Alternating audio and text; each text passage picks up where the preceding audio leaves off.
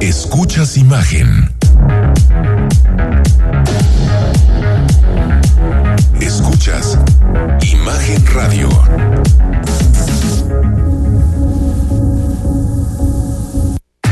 Escucha Imagen Jalisco con Enrique Tucent de 8 a 9 de la noche 93.9 FM Imagenguadalajara.mx Imagen más fuertes que nunca.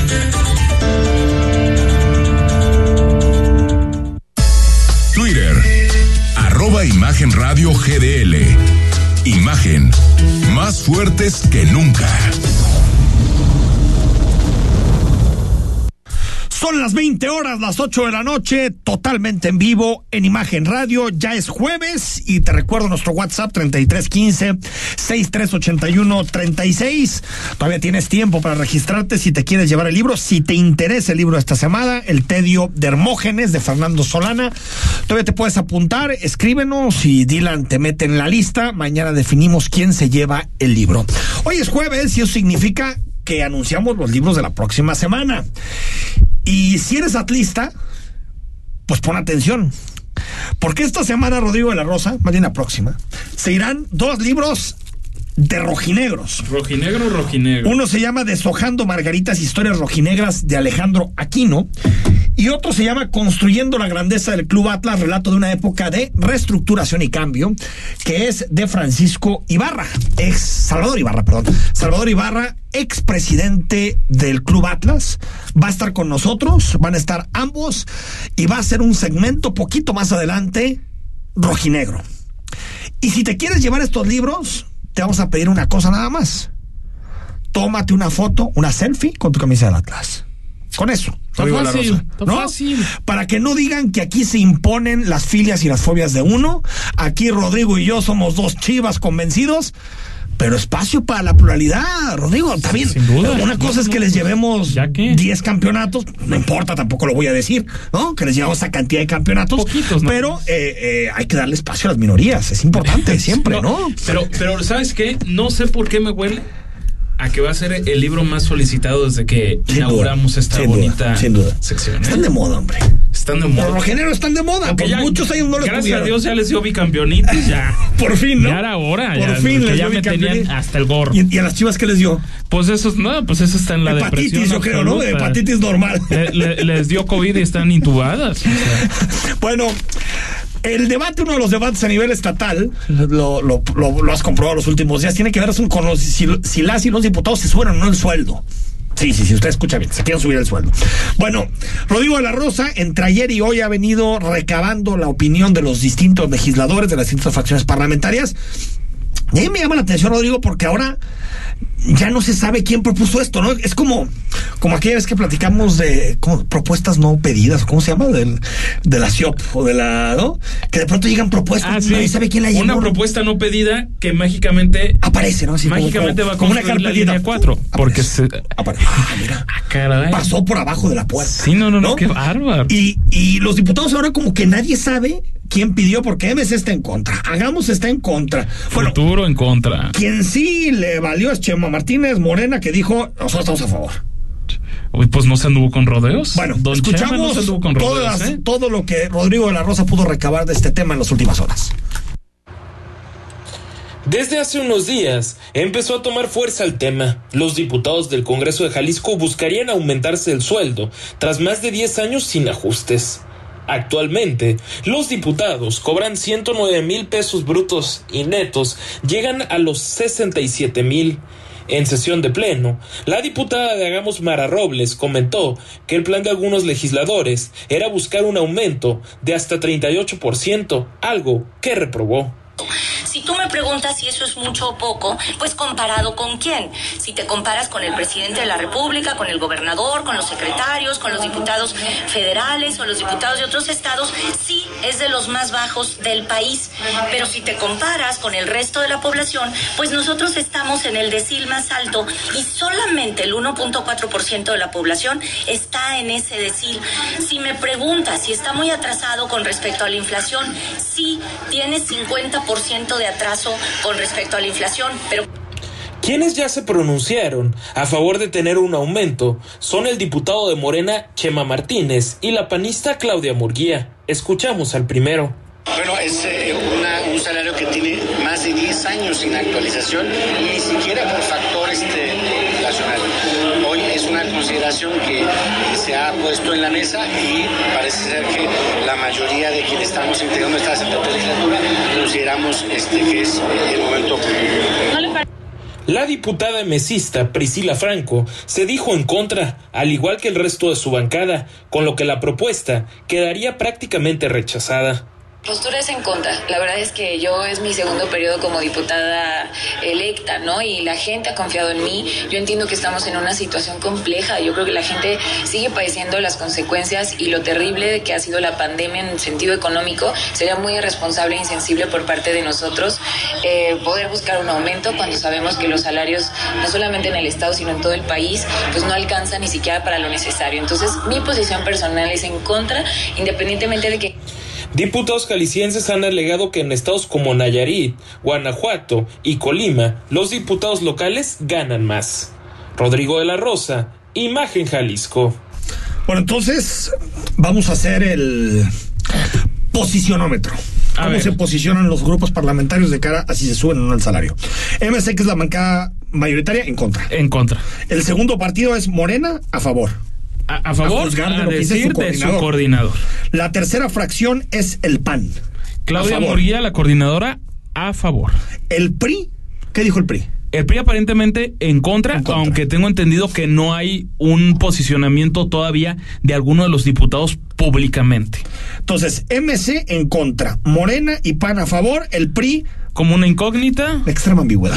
No ha dicho nada el PRI, Para no básicamente. Hagamos en contra. ¿Futuro? En contra. En contra. Pues sumando esto, Rodrigo, no, se puede aprobar el aumento de salario. O sea que eh, son de estas como que se me hace que dijeron chicle y pega. Pero eso es no saber su contexto, ¿eh? Eso, eh, y no pegó. O Por eso, pero como que, bueno, lo vamos metiendo, lo vamos metiendo de poquito en poquito a ver si nadie se da cuenta. La, cosa fue muy extraña. Resulta que se estaba como empezando a debatir un, un proyecto de presupuesto. Este tiene que ir al gobernador, el gobernador puede proponer algunas cosas y posteriormente regresa al Congreso y ellos se lo, se, se lo aprueban. ¿Qué es lo que pasa? Que aparentemente no venía contenido una especie de aumento como tal, sino que algunos colegas entrevistan a José María Martínez. Y dice. Y dice, estamos analizando el tema. los medios que publicaron las cantidades, ¿de dónde las sacaron? Es que no entiendo. Ah, eh, es que aparentemente quedaría como una especie de trascendido. No, no que Pero no está en el presupuesto. No, es que no estaba en el presupuesto. En, Mural yo leí que pasaba de 107 a 113. Pero en otros medios incluso escuché que pasaba hasta 130 y tantos. Porque eso es lo que ayer dijo en sesión de pleno Mara Robles, la diputada ah. Hagamos, que ella tenía pero no hay ni un documento. digamos información. No, es que no hay documentos. Ah, qué buen debate nos aventamos de tantos días con puro humo. con puro humo. Bueno, por cierto, le hackearon su teléfono a Pablo Lemos, alcalde de Guadalajara, al gobernador del estado, Enrique Alfaro, y así lo informó el presidente municipal Lemos. Enrique Alfaro Ramírez de un número que yo tenía registrado, un número anterior del gobernador, no del número actual, pero yo en ese momento no me percaté que era otro número porque así lo tenía registrado. Me decía, hola, ¿cómo estás? No me ponía mi nombre. Bien, gobernador, a tus. Oye, tengo un problema, ¿me ayudas? Sí, con mucho gusto. Y luego me puso, es que no sirve mi banca por internet. El gobernador que me esté pidiendo esto no puede ser. Entonces me dice, te quiero pedir que me deposites a mi tarjeta de crédito 20 mil pesos. Este, por supuesto, en ese momento me di cuenta que pues, entre lo que me había pasado con el WhatsApp y ese mensaje que me estaba llegando. Órale, entonces le mandó al Faro hackeado un mensaje a Lemos. Por la vía de para Telegram. Que le depositara. Por la vía de Telegram. Pero aparentemente sería un, un número antiguo del gobernador. Ah, mira. No el, no el que tiene actualmente. Pero entonces. Oye, qué chafas hackeadores, ¿no? Eh, Hackean el, teléfono antiguo del gobernador para pedir dinero. Yo creo que quien recibe el mensaje difícilmente va a creer que el gobernador le está pidiendo 20 mil eh, pesos. Exactamente. Y, y Pablo Lemus, lo que, lo que relataba el alcalde es que él estaba empezando a leer la síntesis de prensa, lo que tú y yo leemos cotidianamente al despertar, y de repente él hace exactamente lo mismo y el celular lo saca del WhatsApp. Ah, Intenta mira. volverse a meter no puede. y le piden un código que él no tenía. Entonces, bueno, hace el operativo de borrar la aplicación, regresar. Total, ese código Ahora, ¿quién nunca será? le apareció. Iban, iban por información, supongo, ¿no? Aparentemente, y entonces él lo que relata, aparte de esa que le pasó con el gobernador, es que una, una hija de, de, de Pa- de Pablo Lemos Lemos. Dice, oye, es que le mandaste un mensaje a una amiga mía saludándola, se, se le hizo, se Extraño. le hizo extraño. Y ahí fue cuando empiezan a ver Bueno, pero no le que, pidió dinero. que estaban, pues Al aparentemente. parecer no le pidió dinero. Bueno, ahí Oye. está. Hackeados los teléfonos, en específico estas aplicaciones, que, que es una parte muy fácil porque con estos nuevos softwares realmente se hackea facilísimo. ¿eh? En, un programa de, de televisión española lo vi hace como unos 15 días. Un cuate que se puso a hackear a través del Wi-Fi en un aeropuerto. Toda la gente que se conectaba al Wi-Fi, él podía tener acceso. Creó un Wi-Fi Ah, caray. abierto. Órale. Y entonces tú llegas al aeropuerto y sale el nombre, ¿no? No sé, no me acuerdo dónde era, pero Wi-Fi abierto al aeropuerto de tal, tal, tal. Te metes a ese, ese Wi-Fi y automáticamente te hackean y pueden entrar a tu computadora directamente. Y el software para hacer eso le costó cuatro mil y cachito pesos. O sea, unos 200 euros más o menos. Pues, Imagínate. No, Se, increíble. se hackea con una gran facilidad, por lo tanto, aguas con todo. Y aparentemente. La comunicación debe ser, no hay que guardar cosas delicadas, ¿no? O sea, simplemente la comunicación de todos los días. Bueno, el gobernador estuvo en la preparatoria de Tonalá y se lanzó de nuevo contra Raúl Padilla. El, el, el gobernador se fue en auto, mandó un mensaje primero diciendo que, que sabía que iba a haber una manifestación de gente cercana, de estudiantes cercanos al grupo político de la Universidad de Guadalajara y llegando ahí los invitó a que pasaran a ver las obras de la preparatoria de Tonalá. Así lo dijo el gobernador. y me informan eh, hace un momento que Raúl Padilla y su camarilla de truanes mandaron otra vez a un grupo de jóvenes eh, manipulados, sin información, a protestar y a provocar en el acto de arranque de la construcción de la prepa, por increíble que parezca. La UDG mandando a jóvenes a protestar porque vamos a hacer una preparatoria. Pero quiero eh, mandar un mensaje también a toda la comunidad universitaria, porque ante los actos de este grupo de cobardes que desde sus oficinas usan a los jóvenes para generar un problema político, nosotros con lo que vamos a responder es con trabajo y con cariño para la universidad. Nunca más este personaje va a someter al gobierno. El gobierno va a ayudar a la Universidad de Guadalajara y espero que la comunidad universitaria tarde o temprano reaccione y saque para siempre a este grupo de vividores que tanto daño le han hecho. Bueno, reconciliación no se ve a la vuelta de la esquina, digamos. Así que usted diga, bueno, es que ya están cerquita de arreglarse, pues no. Ahora, a mí sí me parece, y lo aceptó el presidente de la FEU, Javier Armenta, a mí sí me parece increíble que el grupo político de la universidad mande gente a manifestarse por una prepa. ¿eh? A mí sí me parece increíble. Me parece difícil de explicar. Pero entonces sí se, se- estaríamos dando por hecho Claro. que, A ver, ¿tú crees que, los estudiantes de la Universidad de Guadalajara? Yo estudié ahí. ¿Tú crees que hay estudiantes que se van a poner de acuerdo para irse a manifestar por la construcción de una prepa tonalá? Suena raro, ¿no? Es, a ver, es, es- es- va en contra de cualquier sentido. Otra cosa sería, Rodrigo, contra la violencia, desapariciones o contra el aumento en el transporte público. Ahí uno diría, bueno, hay una causa legítima y los estudiantes se pueden poner de acuerdo. No, no, Ahora, no lo dudo. yo- yo- Ahora, en este caso me parece que está bastante armado. ¿eh?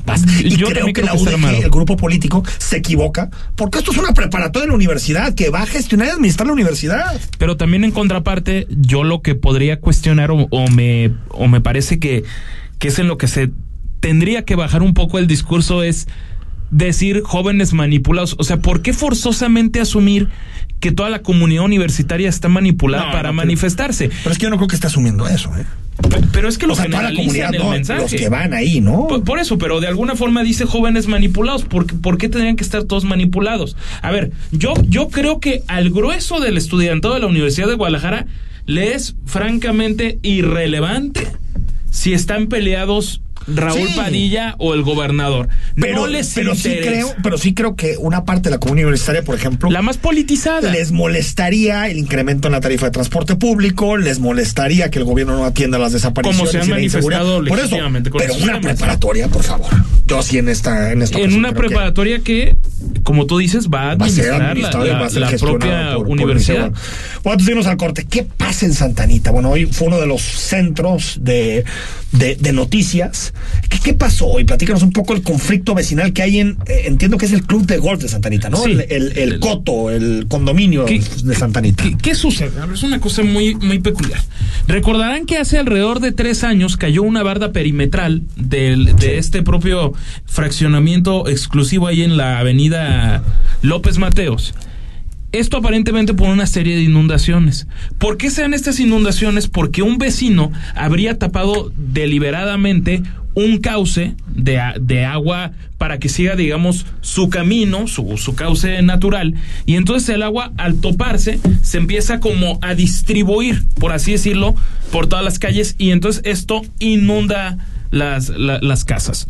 Hoy finalmente la autoridad federal, mediante la Guardia Nacional, porque esto es un, un tema federal, la, la, la estatal, la fiscalía y todo eso, finalmente intervinieron para, digamos, intentar arreglar este, este cauce para que se generen menos inundaciones en esa, en esa parte de, de esa, de ese fraccionamiento. Aparentemente, una, un vecino tendría, tendría su finca. ¿Ok? Y de repente Tiene su finca, ¿no? tiene su finca. Ok. Y él decide apropiarse de otros dos terrenos. Así por Esto con escrituras falsas, según dice la gente de Santanita, Ok. a la que vamos a escuchar a, a continuación. Y precisamente a quien escuchamos es el Administrador del fraccionamiento, Sí, ¿no? es el Cristian administrador, exactamente. Tienen un litigio precisamente para poder acreditar esas escrituras falsas porque se nos está despojando al condominio de manera común por donde pasa este causa de aguas. ¿Qué daños generó esta situación? Este problema que generó este estancamiento de agua, como pueden ver, es una cantidad bárbara de agua la que entra. Inundó, como pueden ver, cuatro casas para ese rumbo, dos casas para este rumbo y otras cuatro casas para este rumbo. Y no nomás se inundó de agua pluvial, sino también de aguas negras, porque también taponió un ducto de aguas negras. Tiene tres propiedades, pero la parte donde pasa este ducto es un área común del condominio Santanita y es un cauce de aguas naturales. Es decir, se hace esto cuando él intenta juntar las tres propiedades. Así es. ¿Es zona federal? Bueno, a ver, entonces es una persona, al parecer, presuntamente, que amplió su propiedad y puso una barda. Sí, una, una barda. Y esa barda ocasionó no solo problemas al interior del, del, del coto, digamos, del fraccionamiento, sino también al exterior. Sí, en, en colonias aledañas. Lo que pasa es que, a ver, tienes esa barda, pero en la construcción de esa barda se, se tapa un, un ducto de, de aguas. Y entonces al taparla es lo que genera que el agua se vaya por diferentes partes. Y entonces una vez que se está distribuyendo, por así decirlo, es cuando termina la, la inundación. Y esto que genera que lleguen aguas negras al menos a ocho viviendas alrededor de esa de esa zona Pues veremos. del fraccionamiento El Ministerio Público Santa tiene Anita. carpeta de investigación, todo. Ha- Hay una Me denuncia, según dijo hoy el apoderado legal de los de los vecinos inconformes. 8 de la noche con 18 minutos. Cuando regresemos, más información. La última hora del caso Ayotzinapa.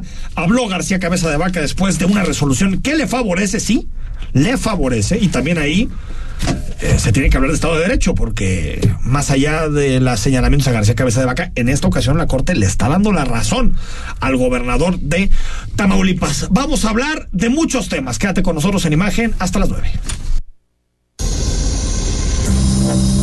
El análisis político. A la voz de Enrique Tucent. En Imagen Jalisco. Regresamos. Habla Mario Delgado. La llama de la esperanza ilumina el corazón de cada vez más mexicanos y mexicanas. En junio pasado ganamos cuatro estados más y ya son 22 entidades gobernadas bajo nuestros principios de no mentir, no robar y no traicionar al pueblo. Morena crece en favor de los más pobres para que sigan subiendo los salarios y para que no regresen los gasolinazos. Gracias por tu apoyo, por seguir atreviéndote a cambiar para que juntas y juntos sigamos transformando nuestra patria. Seguimos. Amor con amor se paga. Morena, la esperanza de México. En Hospital Ángeles del Carmen queremos un México lleno de vida. Si te perdiste la entrevista de Piedras en Vesícula con el doctor Alejandro Moreno Andrade con especialidad en cirugía general, escúchala en Spotify en cualquier momento. Imagen Jalisco. En Hospital Ángeles del Carmen queremos un México lleno de vida. Nadie te cuida como nosotros. Este 4 de septiembre, no me rindo. La edición 33 de nuestro tradicional medio maratón Atlas Perdura lo correremos por las y los niños con cáncer. Participa nuestra primera carrera con causa donando a Nariz Roja o poniéndole precio a tus kilómetros recorridos. Más información en nuestras redes sociales. Club Atlas, Dulces de la Rosa y Nariz Roja invitan. Prepárate para una experiencia única. Vive con pasión. Vive el pádel. Vive este deporte único. Ven y vive el Cupra Padel Tour Imagen. Después del gran éxito de las dos primeras etapas, te esperamos del 25 al 28 de agosto en Padel Park, Zona Real de Guadalajara. Información e inscripciones en www.cuprapadeltourimagen.mx, en las instalaciones del club y al teléfono 222-346-5659. Cupra Padel Tour Imagen. La actividad deportiva de más crecimiento en México llegará para vivirla al máximo. Forma parte de la tribu. Participa, compite, triunfa. Cupra Padel Tour Imagen. No te lo pierdas. Estratego Firma, servicios jurídicos laborales de vanguardia con enfoque preventivo, invita. Escuchas imagen. Poniendo a México en la misma sintonía. Las voces más importantes del análisis político en Jalisco, en un espacio para comentar, reflexionar y polemizar sobre los temas de tendencia a nivel local, nacional e internacional. Imagen, más fuerte que nunca.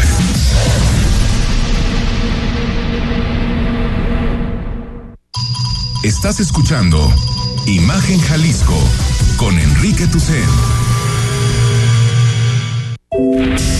Facebook, Imagen Radio Guadalajara.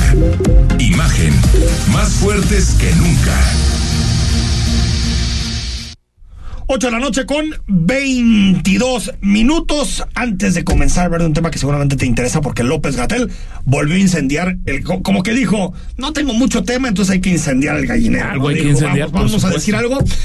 Bueno, creo que es un tema relevante. Alejandro Encinas dio algunos brochazos, podemos decir, ¿no? Porque no es una investigación en forma. Yo ojé el documento, hace rato lo subieron poquito después de las 5 de la tarde, sobre el caso de Yotzinapa, pero creo que hay dos o tres temas importantes, eh, Rodrigo. Uno, no hay ningún indicio de que estén vivos los normalistas de Yotzinapa, cosa que ya Lo normal. lo sabíamos. Dos, se le está ofreciendo a Tomás Cerón el criterio de oportunidad. Que aparentemente no habría querido tomar. Ya solo falta Peña Nieto el criterio de oportunidad, ¿eh? Sí, na- nada más. criterio de oportunidad. Y un eh, eh, eh, tercer elemento que en realidad todavía no hay una versión sólida. Todavía no, la tenemos. No la hay. O sea, es que yo no sé si esto lo están queriendo hacer para cerrar ya el caso. Bueno, escuchamos Encina y lo ahí. comentamos. Escuchamos. Encinas. se han realizado labores de búsqueda en vida eh, con el apoyo, bueno, primero acompañando las iniciativas de los padres y madres de familia, pero también con el apoyo de la Comisión Nacional de Búsqueda y el Registro Nacional de Población.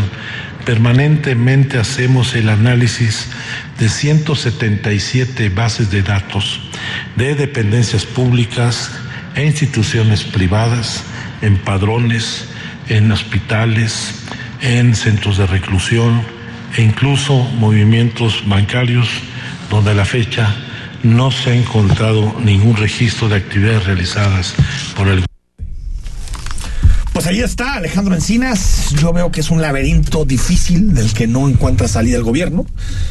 Y, y- y si bien creo que rápido el gobierno desmontó eh, eh, lo que había hecho Tomás Herón y su gente. ¿no? Es que es en lo que yo no estoy tan. Mañana tú y yo, 15 minutos, vamos a debatir el tema porque sí. yo sí creo que hay muchos elementos que se plantaron en ese momento que han sido desmontados por completo.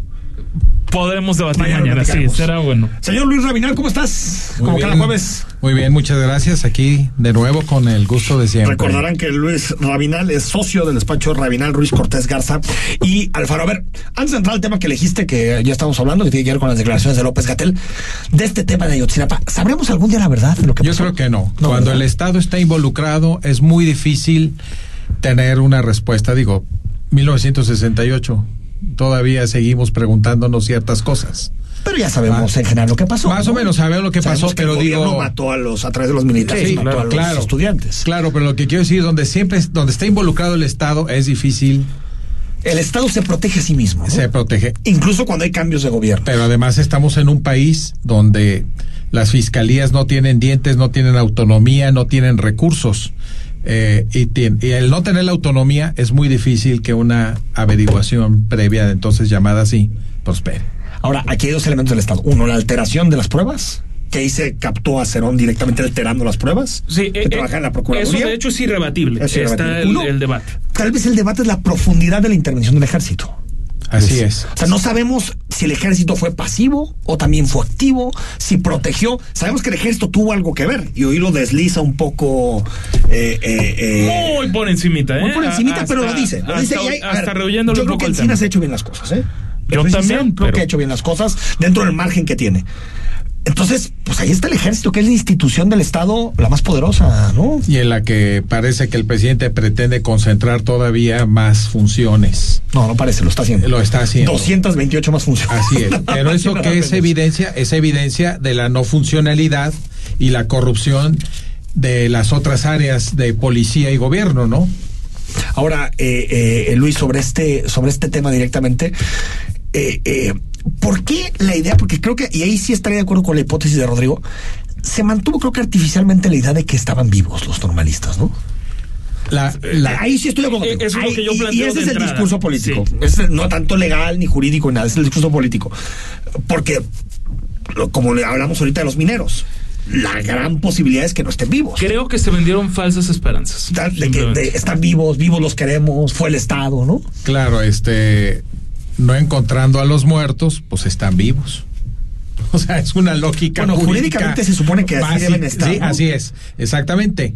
Pero, Pero uno también tiene sentido común. pero el sentido común es, tras tanto tiempo, de no, no podían estar vivos, La no pueden gente estar que- encerrados en algún lado. La gente que busca desaparecidos te dicen, "S- al pasar las primeras 48 horas, Sí. el porcentaje que tienes de encontrar a alguien vivo cae dramáticamente. el, el experto buscador, Tal investigador. cual, tal cual. Pero las familias quieren ver la evidencia de la muerte. Y tienen derecho a verla. Y tienen Sí, derecho tienen a derecho a mantener la esperanza. Entonces, la, autoridad siempre está bajo la presión de una familia que dice. Pero una cosa es estar frente a la presión y otra cosa es hacer un discurso político sobre eso. Ah, no, claro. Creo que son dos cosas totalmente distintas. Y ahí coincido contigo, Rodrigo. Se aprovecha y se construye. Que se aprovechó. Bueno, eh, López Gatel, como no tiene mucha chamba, decidió meterse a, a- a ver si se debían suprimir o regular con mayor severidad. No, sé- no sé exactamente a qué se refería.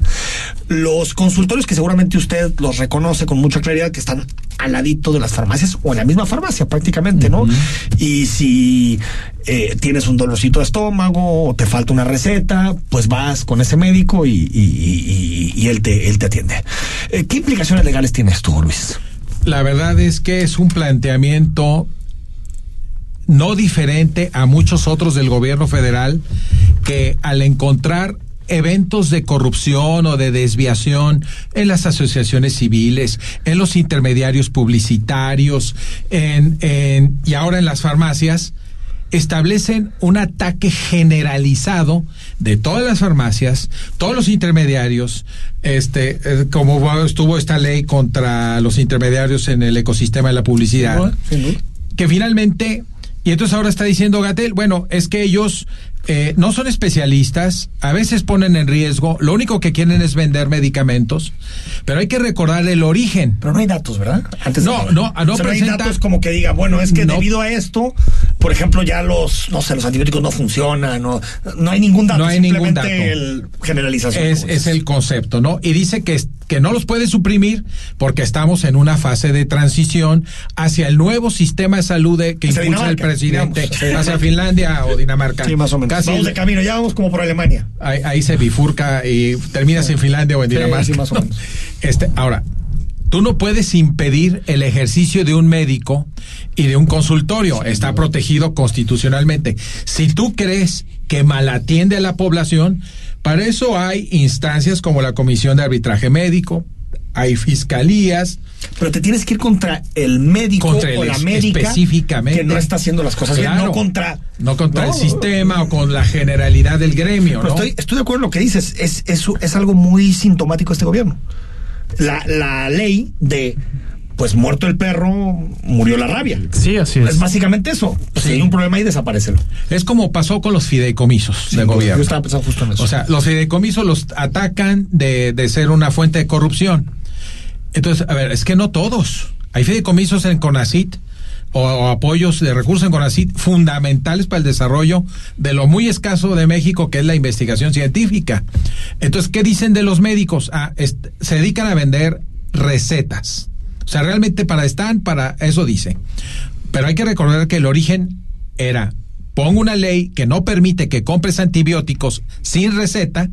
Entonces, ¿qué hacen las Y el farmacias? acceso a la receta es muy difícil. Exacto. Pues, Tienes muchos Porque implica la- costos de entrada, el, se dice. ¿no? el pago de una consulta. Uno, en lo privado, o en lo público hacer colas. Hacer cosas. Entonces, si tienes a alguien que te cobra 30 pesos, pues es una falla del mercado. Al final, Claro, que busca la claro, gente el es aliviar su dolor, tampoco ir a drogarse, la mayoría, ¿no? Así es, Claro. es que el mercado siempre responde a las necesidades del público Del consumidor, consumidor, y mientras estén en el marco de la ley, no tienes por qué prohibirlos y mucho menos satanizar a todos por unos Ahora, cuantos. ahí, ahí las- a ver, es muy difícil ir contra cada médico en específico, pero sí puedes apretar ciertas regulaciones, ¿no? Sí, pero Por ejemplo, que tengan los expedientes bien hechos en sus farmacias, que se justifiquen las recetas que dan, más que ir a prohibir, decir, vamos a poner candados más fuertes, porque sí creo que puede haber un problema de, pues, demasiado, una facilidad de acceso a ciertos medicamentos. Eso sí. podríamos decir que la farmacia contrata a un médico de medio pelo. Exacto. Este, que está ahí recetando todo tipo de males, como si fuera especialista en todo. Entonces lo que necesitas no es suprimir, es regular. Es regular. Es regular. o endurecer ya las regulaciones que tienes, porque no son, según yo, no son laxas. Cuando tú das una, por ejemplo, para un medicamento controlado, cuando tú das una receta, pues la persona tiene que mostrar su identificación, tiene que estar ahí, tiene que saber, está controlado por un determinado tiempo. Es decir, simplemente que se cumplan bien. Sí, lo que pasa es que no alcanzan a supervisar a todos. Entonces es mejor prohibirlos, suprimirlos, que es lo que insinuó, ¿no? O sea, es, que- es como si yo te dijera, este, ¿por qué no suprimimos este, ciertas cosas de los impuestos?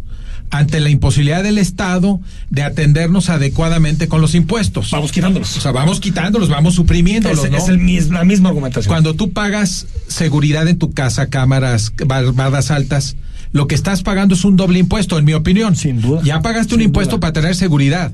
Pero cuando la seguridad no es buena, no es correcta, Tienes no es suficiente, tienes que gastar para darte la seguridad. Y lo Claro. mismo ocurre en educación. Y lo mismo ocurre en el, en el, en el IMSS y en, eh, y en hospitales públicos, donde la gente, por la cola, Ese quién va a ir, o sea, perdón, si puede pagar 50 pesos una consulta que más o menos cuestan eso, 30, Así 40, es. 50 Sí, pesos. Y aparte que te den un medicamento que casi siempre eh, ya no es de patente, sino que es más accesible en esas farmacias. Pues 200 tantos pesos te atiendes un dolor de cabeza. Es que en realidad se me hace que más allá de algunos elementos, pues funcionan. Y lo comentábamos desde ayer, eh, Enrique Luis, porque lo- lo- la gente precisamente es eso de entrada.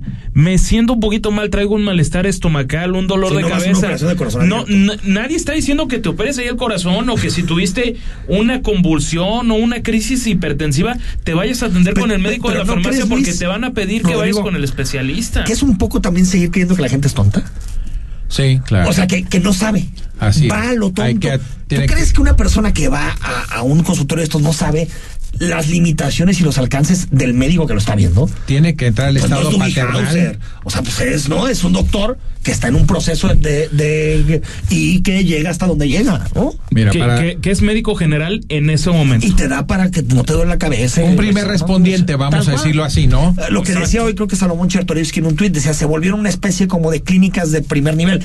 Es cierto. Así es. Pero primer- también eso despresurizó muchísimo el sistema de salud público. Claro. Tú piensas, eh, eh, Luis, si los mandas al sistema de salud público a todos, Claro, es efectivamente. imposible. Sí. Quien tiene un problema grave no, no podría ser atendido. Sí, ahora yo diría para cerrar, eh, la razón puede tenerla López Gatel en algo. Sí, sí.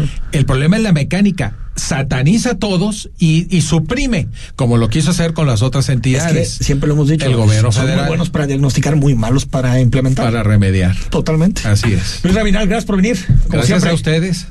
Ahora sí, atlistas. El próximo bloque es para ustedes. Déjense venir. Vamos al corte. El análisis político. A la voz de Enrique Tucent. En Imagen Jalisco. Regresamos.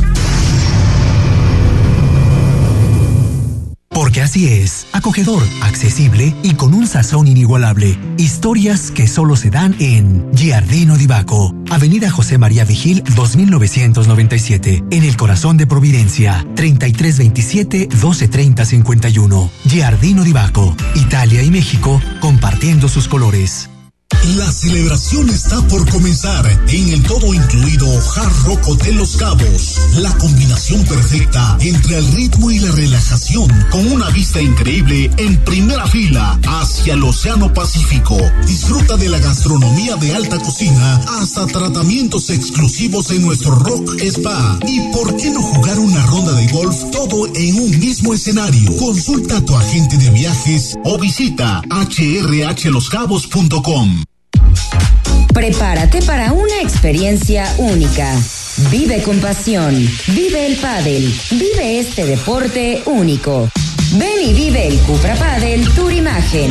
Después del gran éxito de las dos primeras etapas, te esperamos del 25 al 28 de agosto en Padel Park, Zona Real de Guadalajara. Información e inscripciones en www.cuprapadeltourimagen.mx, en las instalaciones del club y al teléfono 222-346-5659. Cupra Padel Tour Imagen. La actividad deportiva de más crecimiento en México llegará para vivirla al máximo. Forma parte de la tribu. Participa, compite, triunfa. Cupra Padel Tour Imagen. No te lo pierdas. Este 4 de septiembre, no me rindo. La edición 33 de nuestro tradicional medio maratón Atlas Perdura lo correremos por las y los niños con cáncer. Participa nuestra primera carrera con causa, donando a nariz roja o poniéndole precio a tus kilómetros recorridos. Más información en nuestras redes sociales. Club Atlas, ganabet.mx y Nariz Roja invitan. Escuchas Imagen Radio.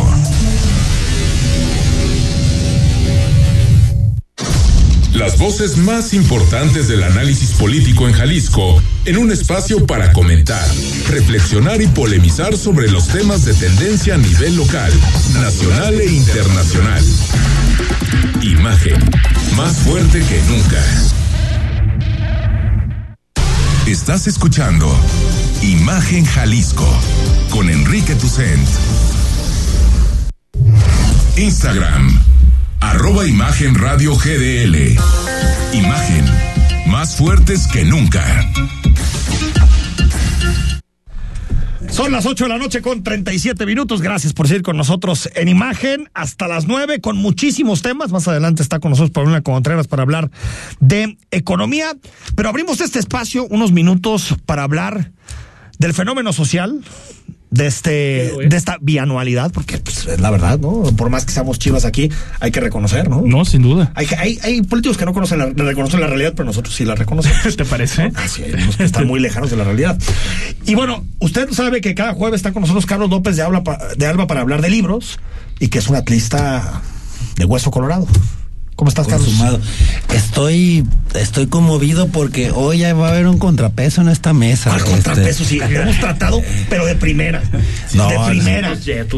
No, no, sí. Aparte sí. te hemos dado suerte desde que estás aquí en Atlas Gana. Bueno, ya veníamos, ya veníamos con, ya con la los campeonatos han sido aquí. con la Entonces, racha rota. Pero bueno, estamos de pláceme porque tenemos un invitadazo, este. A ver, preséntamelo. No, no, pues, este, un, no puede ser más que una institución dentro de otra, dentro de otra institución y uno de los atlistas que, pues, que más ha impulsado el fervor rojinegro, más ha cuidado también lo- los colores y la tradición rojinegra. Este, Salvador Ibarra, del Salvador Castillo, Ibarra. ¿cómo estás? Ah, muy bien, buenas noches, un gusto estar aquí con ustedes. En realidad, bueno, pues a mí sí me tocó que irle al Atlas desde los cinco años. Porque mis papás Sí, eran por eso socios sí de se paradero. Sí. También a Carlos. Entonces, este, eso ayuda, ¿no? Pero bueno, hoy no nos vincula solamente la pasión rojinegra y esta, vamos a llamarlo así, esta moda del bicampeonato, sino que también nos trajo dos libros este bien bonitos que no solo van a ser una joya para los atlistas, también son son dos documentales, dos dos registros, eh, no solo del fútbol tapatío, sino también parte de la historia y de, de- de la idiosincrasia del tapatío. Cuéntenos un poquito de A ver, pues, si quieres vamos empezando, eh, eh, eh, Salvador, con nos trajiste construyendo la grandeza del Club Atlas, relato de una época de reestructuración y cambio de 1985 a 1991. Uno recuerda, yo, yo nací en el 84. Uno recuerda que el Atlas de los 90, que fue un muy buen Atlas. Claro. Jugaba muy bien. Yo Me acuerdo que jugaban Chivas Atlas y Atlas jugaba muy bien. Sí. ¿No? Estos no, juegan tan bien. Los de ahorita no juegan tan bien desde mi punto de vista. No juegan tan bien. Pero ese equipo de Bielsa, de La Volpe, juega muy bien. ¿Qué, qué tan importante fue este proceso, estos seis años Bueno, que narras? a mí me tocó, eh, habían vendido el paradero. Tlaquepaque. En Tlaquepaque. Se vendieron al ayuntamiento de Tlaquepaque. Y como yo me dedico a desarrollo urbano y vivienda, tuvimos este la década peor, que fueron los 70 el Atlas descendió dos veces. Y luego después del 80 al 85, un grupo de picados del Atlas tuvimos la promotora deportiva Atlas. ¿Cómo no? Al terminar los cinco años del compromiso era asociación civil, me pidieron que encabezara el consejo de directores, que así se llama, del Atlas. Y en ese momento, con la venta del paradero, habían comprado el terreno donde está ahora Atlas Chapalita, pero en ¿Cómo ese no? momento está muy verde. Y nosotros aprovechamos de que se están separando en Lomas del Bosque Guillermo Salcedo y Vicente Chalita, y entonces compramos toda la propiedad para hacer un club nuevo más un fraccionamiento. Entonces en ese momento comentaron ellos, bueno, al Atlas no le fiamos, a menos de que la era como 6 millones de dólares, a menos de que avalen la operación Julio García Briceño Uy, cómo no. y, y- y tú, o sea, Sí. ahora yo, este, porque Se fueron Julio- como una especie de avales. nosotros fuimos los avales, él era el tesorero y yo era el presidente. Entonces avalamos, pero en tres meses ofrecimos comprar, es decir, al que compraba un terreno de 300 metros dentro del fraccionamiento y una membresía del club. El fraccionamiento eran como 300 lotes aproximadamente. Con 140 paquetes que vendíamos, pagamos los 6 millones de dólares en tres meses. Y ya con la venta del resto de los terrenos financiamos el equipo de fútbol y con la venta de las membresías restantes construimos el club. ¿Ese qué año fue? El club se inauguró en octubre del 88. 88. El, el Atlas Columbus, ¿no? Sí. El, el día que inauguramos Atlas Columbus, anunciamos que haríamos Atlas Chapalita, el cual lo inauguramos en el 91 y fue la época en que entregamos la directiva a la- al siguiente presidente, al siguiente consejo, que fue el ingeniero Fernando Acosta Martínez. ¿Cómo no? Sí. Yo este, considero que aquí lo, que- lo más importante fue que eh, yo había, había estado muy vinculado al ITESO, en el ITESO para construir, no se contrata una constructora, sino que se hace un comité de construcciones.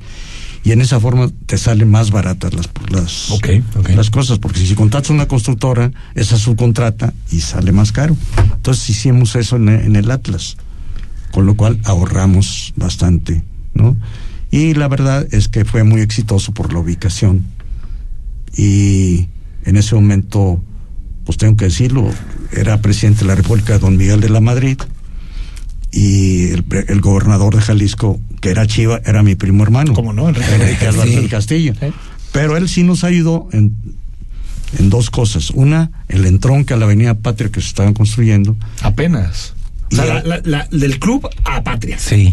Que, se- que- que es preciosa esa entrada. ¿eh? Condicionando. Los pinos michoacanos. y condicionó a que cuidáramos el bosque en el enfrente de, De- del club. del Sí, club. sí, claro. Entonces la realidad es que la cancha 1 la inauguramos con un partido previo al Mundial del 86, donde el Atlas le ganó a la selección de España 2-1. Órale. Así se inauguró la cancha buena, 1. la del 86. ¿Verdad? Sí, sí, sí, sí, sí. Ahora, ¿te imaginaste vivir este momento? Eso uno y dos. ¿Sientes nostalgia o sienten nostalgia ustedes los atletas por la ACE, por, por, por, porque ya es una empresa, porque ya es un grupo determinado o no? A ver, mira, yo creo que el problema, no quiero criticar a directivas posteriores. No. Porque la realidad es que llegó un momento en que no hubo posibilidades de. O sea, que era insostenible. De sostener por lo, con lo caro sí. que, que, se había puesto el fútbol, ¿no? Ah, Independiente, mismo, inde, independientemente sí, claro. de, de, manejos, ¿verdad? Hace rato comentaste tú lo del tema de la de Bielsa. Sí. Efectivamente, en empezamos nosotros a trabajar donde era Atlas Chapalita con las fuerzas básicas, con el esquema y un catálogo que me, me había regalado el padre Chayo y que lo había editado el canónigo Ruiz Medrano, ajá, que él ajá. murió en un partido Atlas Toluca sí. de un infarto Imagínate. en el Estadio Jalisco. Eso es amor, ¿eh? Entonces, Ándale.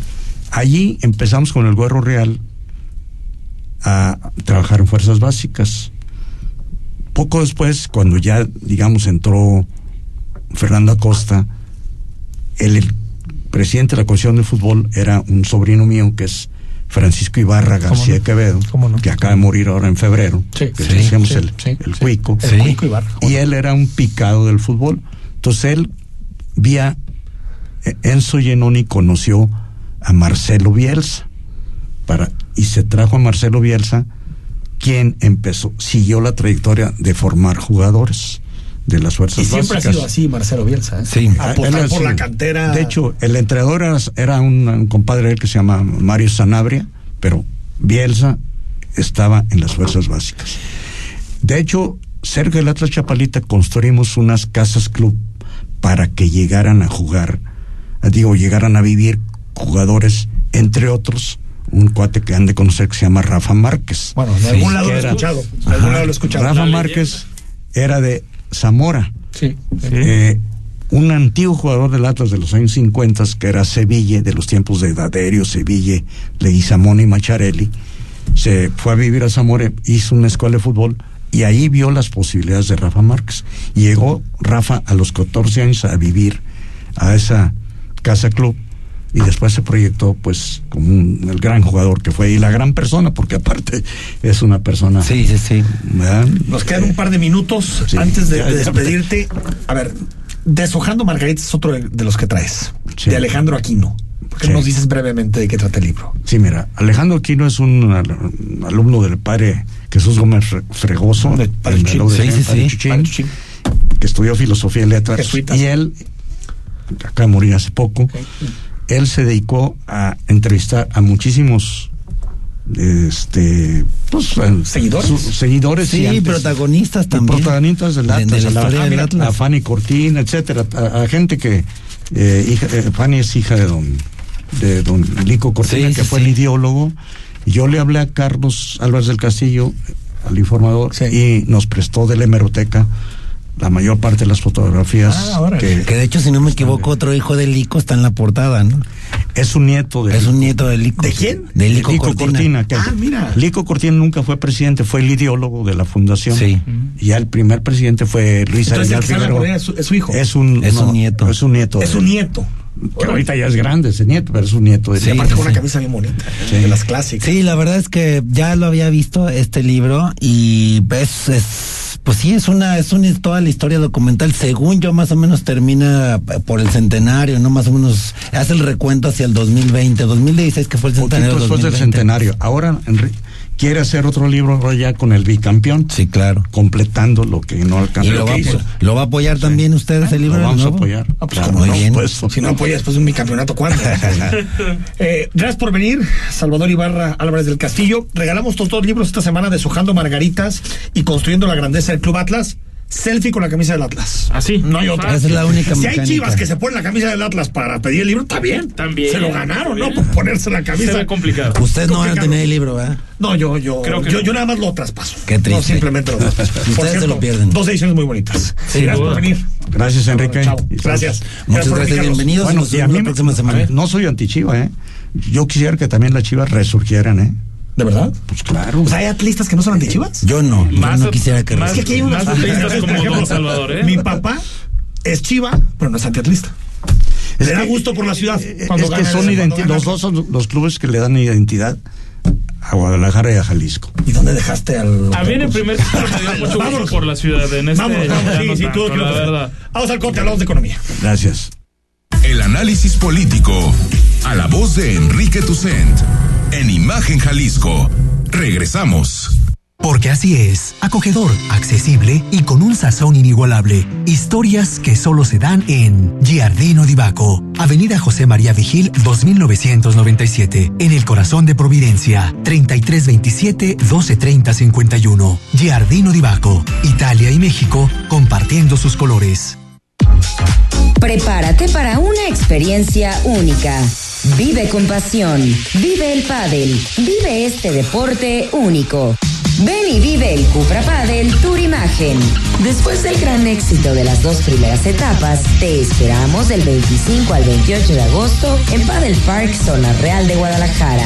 Información e inscripciones en www.cuprapadeltourimagen.mx, en las instalaciones del club y al teléfono 222-346-5659. Cupra Padel Tour Imagen. La actividad deportiva de más crecimiento en México llegará para vivirla al máximo. Forma parte de la tribu. Participa, compite, triunfa. Cupra Padel Tour Imagen. No te lo pierdas.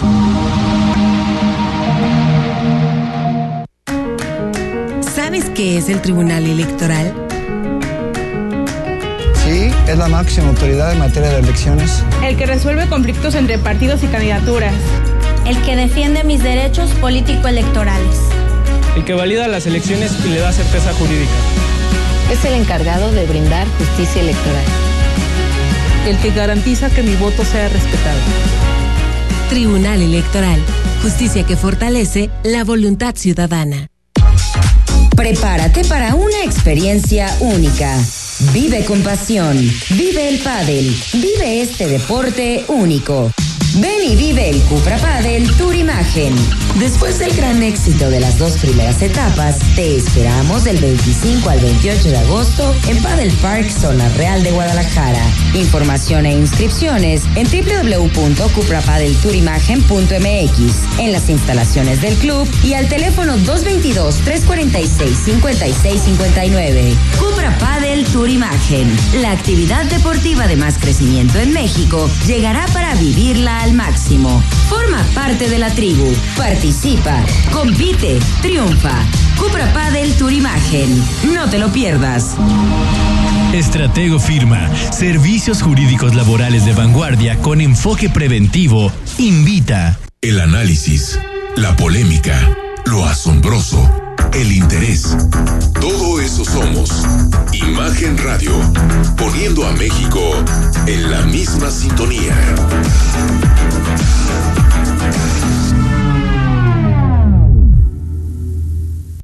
Las voces más importantes del análisis político en Jalisco, en un espacio para comentar, reflexionar y polemizar sobre los temas de tendencia a nivel local, nacional e internacional. Imagen, más fuerte que nunca.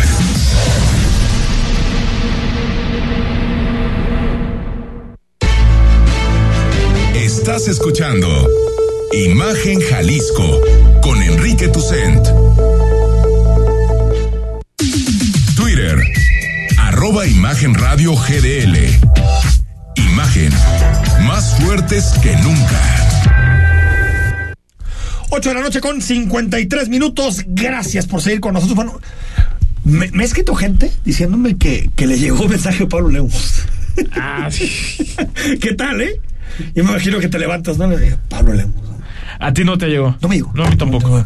No, pero, pero Pablo Lemos te está pidiendo dinero. Eh, Oye, imagínate. Igual le transfiero ahí un poco, ¿no? El ¿Qué tal, eh? ¿Qué tal? Bueno, platicamos como todos los jueves con nuestra economista de cabecera, con Paulina Contreras, ella es académica de la Universidad Autónoma de Guadalajara y es especialista en materia económica. Paulina, ¿cómo estás? Hola Enrique, buenas noches, con gusto de saludarte y a todo el auditorio, también Rodrigo, y pues para platicar de un tema, yo creo que no hay persona eh, en este país que no le preocupe cómo va fluctuando el precio de Sin la, duda. la gasolina en los últimos meses, ¿no? Ahora entiendo, Paulina, que, que eh, eh, bueno, el, el- el- el subsidio de la gasolina ha sido muy gravoso, pero eh, eh, se está reduciendo en los últimos meses, ¿no? ¿Se está subsidiando menos o no? Así es, justamente la, eh, de hecho en la última, en el último par de semanas se han hecho pues reducción de estos eh, subsidios o estos estímulos que eh, pues en términos eh, acumulados hasta ahorita van 166 mil millones de pesos lo que ha costado este tipo de estímulos. Y de alguna manera eh, pues no se compensa con lo que la propia Secretaría de Hacienda dijo que, que iba a ser los ingresos extras petroleros por el- las cotizaciones tan altas de petróleo y que pues bueno nosotros exportamos.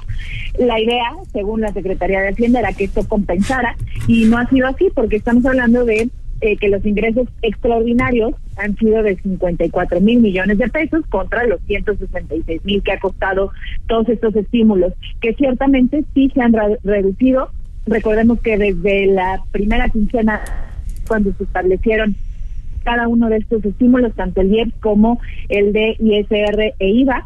Y eh, en la última semana, pues ya prácticamente el caso de la gasolina premium está al 72% del mira. estímulo, es decir, se paga ya parte del impuesto del IEPS. Y en el caso de la Magna, 93, está al ¿no? 94%, Sí. exacto. Entonces, de alguna manera se está reduciendo porque también el precio del crudo eh, ha bajado ligeramente en las últimas jornadas, pero en realidad, pues bueno, el impacto pues sigue siendo alto y la compensación no se ha dado necesariamente, eh, por lo tanto, pues bueno, se- de alguna manera se tiene que descuidar algo para poder seguir subsidiando estos 166 mil millones de pesos. Ahora, la- lo, lo que dicen los organismos internacionales es que la demanda también subirá en los próximos meses y por lo tanto tanto gas como energía como petróleo seguirán estando muy altos, ¿no? Así es, no se visualiza que el precio vaya bajar y por el contrario, en efecto, la demanda se vaya a incrementar. Hoy un, eh, hubo un tuit por parte del subsecretario de Hacienda, Gabriel Llorio, en donde decía que el subsidio de la gasolina ha ayudado a que su precio esté entre los 21 y 22 pesos por litro en promedio, en lugar de 35 pesos por litro, lo que ellos estiman que estaría de no estar subsidiado y que la inflación estaría aproximadamente en un 11%. Ahora sí que habría que evaluar o compensar o ver qué tanto... Sí, el costo de oportunidad. Exacto, un, un costo de oportunidad. Entonces, en ese sentido, pues, de acuerdo a los cálculos de Hacienda, estaríamos pagando litros de 35 pesos cada uno. Qué dato. Paulina, te mando un abrazo, gracias. Igualmente, Buenas noches. buenas noches para todos. Ahí está, bueno, lo hemos dicho desde hace ¿Qué meses. dato ese, ¿Qué eh? 35 pues la gasolina. Lo que ya decías. Esto será una revolución. Doble dígito de inflación si no estaría subsidiado. Ahí es cuando sí piensas que. No, no, es una buena decisión. Sí, sin, duda. Te cuesta O sea, y tal vez ojalá el dinero se invirtiera en otra cosa que no fuera quemar combustible, pero ni hablar. Esa es la economía ¿Qué y le el mundo vamos que hacer? tenemos. Señor Rodrigo La Rosa, mañana es viernes. ¿Será hasta mañana? Soy Enrique Tucen, mañana a las 8 estamos de regreso en Imagen. Quédate con Julia Sierra y más información en Imagen. Escucha Imagen Jalisco con Enrique Tucent de 8 a 9 de la noche 93.9 FM Imagenguadalajara.mx Imagen más fuertes que nunca La piedra y el yemo activo afectan tu cerebro, te matan las neuronas y son muy adictivos. Yo sé lo que te digo, pues he sido testigo. Piensa más en tu gente, tu vida y tus amigos. Escucha lo que te digo, pues es verdad. El negocio de la droga es algo que termina mal. Escucha bien, hermano, porque esto te hace daño. El negocio de la droga es algo que termina mal. Esto siempre acaba mal, carnal. Esto siempre acaba mal. Si necesitas ayuda, llama a la línea de la vida 800-911-2000. Escucha la voz más saludable de México. Etel Soriano, en bien y saludable. De lunes a viernes a las 15 horas por Imagen Radio. Poniendo a México en la misma sintonía. Por primera vez, el Senado de la República convoca al reconocimiento Dr. Jesús Cumate Rodríguez. Las propuestas deben hacerlas organizaciones sociales y académicas o instituciones públicas. Hasta el 30 de agosto de 2022. El premio está dirigido a médicas y médicos de reconocida trayectoria, prestigio y contribuciones en el ámbito de la salud. Consulta www.premiojesuscumaterodríguez.senado.gov.mx. Senado de la República, 65 legislatura. XH, SC, 93.9 MHz, con 200.000 watts de potencia. Transmitiendo desde Avenida Rubén Darío 746 tercer piso, Colonia Lomas de Guevara, Guadalajara, Jalisco. Código postal 44657. Imagen, poniendo a México en la misma sintonía.